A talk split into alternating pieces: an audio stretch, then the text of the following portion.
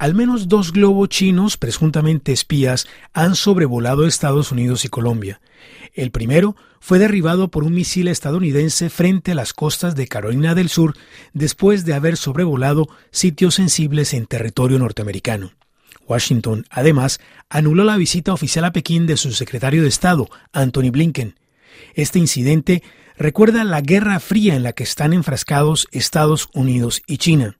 Frederick Mertens, profesor de Relaciones Internacionales en la Universidad Europea. Esto nos eh, recuerda a los occidentales y sobre todo a los estadounidenses que el peligro es más eh, China que Rusia. Es decir, que China muestra los muslos, somos muy fuertes justo antes de la visita del secretario de Estados eh, americano, para mostrar que son muy potentes, para mostrar que son en situación de tú a tú a nivel geopolítico o al nivel, digamos, de poder hegemónico geopolítico. Para Frederick Mertens, Pekín está poniendo a prueba la capacidad de Washington para gestionar dos conflictos a la vez militarmente, evidentemente, enviar un misil sobre un globo, eso no es complicado, pero sobre todo a ver cómo Estados Unidos es capaz de gestionar geopolíticamente tensiones mayores como China, Estados Unidos y al mismo tiempo gestionar la permanente amenaza nuclear de Putin y amenaza de invasión de otro país eh, del continente europeo, porque ahora se habla mucho de Moldavia. Este profesor de Relaciones Internacionales no descarta que la intención de Pekín sea presionar a los estadounidenses a cometer un error.